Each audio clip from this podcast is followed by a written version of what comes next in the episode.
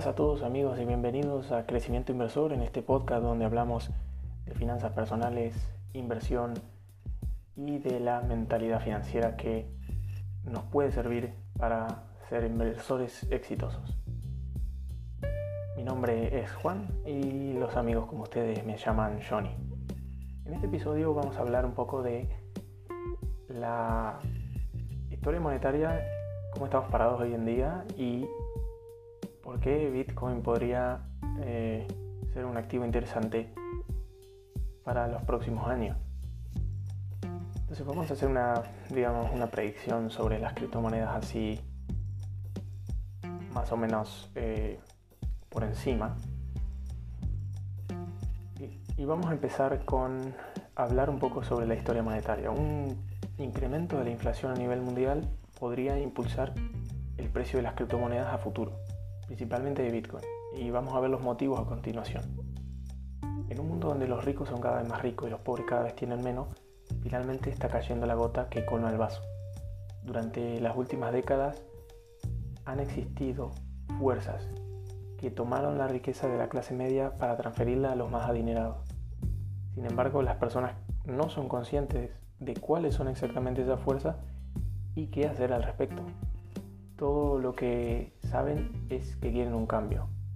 Una de las principales fuerzas que se apoderan de la riqueza de la gente en este momento es la inflación provocada por la emisión monetaria de los bancos centrales del mundo para tratar de, entre comillas, salvar la economía. En el marco, por ejemplo, de una pandemia o de una catástrofe o cualquier catástrofe inventada por ellos. Al imprimir dinero, estos organismos no están generando nueva riqueza o valor, estas medidas afectan negativamente a aquellos que dependen del valor de las monedas fiduciarias, que por lo general son las personas de menos recursos que viven de un ingreso fijo, los jubilados y los pensionados. Se trata de un robo más eh, grave a los más vulnerables en términos económicos para darle a quienes tengan acceso al dinero recién impreso. Vamos a ver un poco de historia en la Reserva Federal de Estados Unidos que aplica obviamente a prácticamente todos los bancos centrales y podemos comprender cómo comenzó esta transferencia de riqueza que se replica, como mencionaba antes, en todo el mundo. La Reserva Federal eh, ha surgido, digamos, primeramente que en la primavera de 1791 el Senado aprobó el proyecto de ley de banco de 1971 proyecto de ley redactado por Alexander Hamilton le dio permiso al gobierno federal para establecer un banco en Estados Unidos que aseguraría la oferta monetaria nacional y daría facilidad para obtener préstamos para usos del gobierno en emergencia, emergencia repentina y produciría considerables ventajas en materia de comercio e industria en general. Acá una nota de referencia que habla de emergencias repentinas. Y si digamos, a los bancos centrales les sirve y a los gobiernos les sirve imprimir, al tener ellos también el poder de la información, pueden crear cualquier emergencia repentina que se les ocurra. Pueden ver ustedes hoy en día en el mundo cómo estamos. No todos los ciudadanos pensaron que un banco central era una buena idea. Después de que se redactó la constitución surgieron dos corrientes, cada una con interpretaciones muy diferentes a la, de la constitución y los poderes del gobierno los federalistas, encabezados por Alexander Hamilton, y los antifederalistas, también conocidos como republicanos jeffersonianos, encabezados por Thomas Jefferson. Hamilton creía que el gobierno federal necesitaba ser más fuerte y Jefferson creía que demasiado poder en manos del gobierno conduciría a la tiranía. Thomas Jefferson estaba muy en contra del Banco Central o de los bancos centrales por las mismas razones que todos estamos viviendo hoy fue Jefferson quien señaló que la Constitución no otorgaba al Congreso el poder de crear un banco ni nada más. Para él, incluso si la Constitución hubiera otorgado tal poder, sería algo extremadamente imprudente utilizarlo porque permitir que los bancos emitan dinero solo podría producir la ruina nacional. El 23 de febrero de 1791, Jefferson advirtió contra la violación de la Constitución y decía esto. Todos los poderes no delegados a Estados Unidos por la Constitución, ni prohibidos por ella a los estados, están reservados a los estados o al pueblo. dar un solo paso más allá de los límites, así especialmente trazados en torno a los poderes del Congreso, es apoderarse de un campo de poder ilimitado.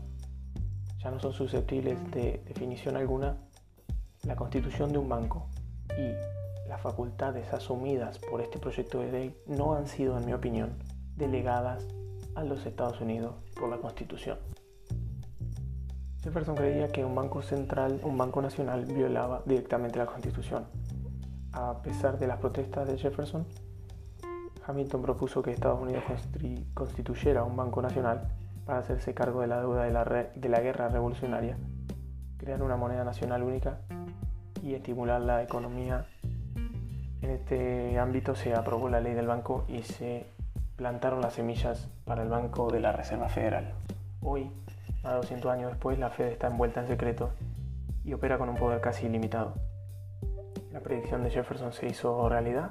El plan de Hamilton sentó el precedente para una interpretación vaga de la autoridad de gobierno federal, dejando espacio para lo que más temía Jefferson, que es la tiranía. Ahora al punto de la inflación. Se sabe que desde hace siglos la impresión de dinero genera inflación. Las cosas estarían bien si los bancos centrales no imprimieran tanto dinero. La creación de papel moneda tiene una historia larga y se puede ver en muchos países. Casi siempre termina en tragedia. Ejemplo, Venezuela, Argentina y muchos países de Sudamérica. Desde 1944 los bancos centrales han confiado en Estados Unidos sus títulos de deuda y sus dólares. Los bancos centrales están llenos de ellos, al igual que las cuentas de ahorro de muchas personas. Sin embargo, cuando la crisis financiera golpeó en el 2018, en el 2008, perdón, la Fed necesitaba imprimir dinero para, entre comillas, salvar al mundo y lo hizo. La creación de papel moneda permite a un gobierno gastar más, mantener bajas las tasas de interés y elevar los precios de los activos en la bolsa. Pero claro, es un precio ficticio y es un precio inflado, como hoy en día está ocurriendo, y es demasiado bueno para ser real. Se estima que la Fed habría impreso 10 billones de dólares desde el inicio de la pandemia. Y esta impresión de dinero falso nos afecta a todos, incluidos los bancos centrales extranjeros, porque los dólares y los bonos que tenemos están perdiendo valor. La impresión de dólares es una herramienta inflacionaria, o la impresión de, de moneda en general, el gobierno utiliza para devaluar el dólar o cualquier moneda, cuanto más dólares hay en circulación, menos valor tiene cada uno. Entonces hoy en día los gobiernos usan la inflación para estafar a sus ciudadanos al devaluar su trabajo y sus ahorros. En otras palabras, cuanto más dinero se imprima, más les costará a las personas vivir. Y vamos al último punto que, que tiene que ver Bitcoin en todo esto. A medida que la Fed crea más dinero falso, aumentan las tecnologías como blockchain y las criptomonedas. Cuando corrompemos y violamos la confianza, que es el dinero, la sociedad se deshace. Hay muchos ejemplos en la historia de este tipo de, situaciones. Cada vez que la moneda de un país se derrumba, la civilización también se derrumba. Hoy en día se proyecta que podría haber una, una, hiperinflación en 2031 y predice que el dólar no durará más que unos pocos años luego de eso. Como resultado, en base a la trayectoria que tiene actualmente de crecimiento el Bitcoin, se puede predecir que en 2031 podría haber alcanzado o alcanzar un 20% del poder adquisitivo, global y su capitalización de mercado podría ser de alrededor de 250 billones de dólares.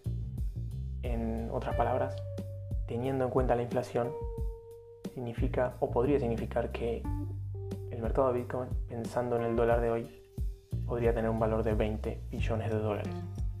Para que se den una idea, el valor en billones de la capitalización de oro es de 11 billones aproximadamente. Con esto, y para terminar, no es ningún consejo financiero, no estoy diciendo que vayan y salgan a comprar Bitcoin o, o algún otro activo, pero más que nada para que entiendan la situación en la que estamos hoy en día, la que hemos estado siempre, porque los bancos centrales hacen lo que quieren, los gobiernos también, y que nadie nos va a proteger más que nosotros mismos y la única protección posible es la educación financiera. Con lo cual, eh, todo este combo hace que les diga o sugiera que hagan sus propias investigaciones, actúen diligentemente, inviertan en su educación financiera para luego ser inversores exitosos y poder hacer valer su dinero y no que su dinero pierda valor día a día. Sin ir más lejos, sin eh, agregar nada más, lo vamos a dejar hasta aquí. Nos veremos en el próximo podcast y hasta luego.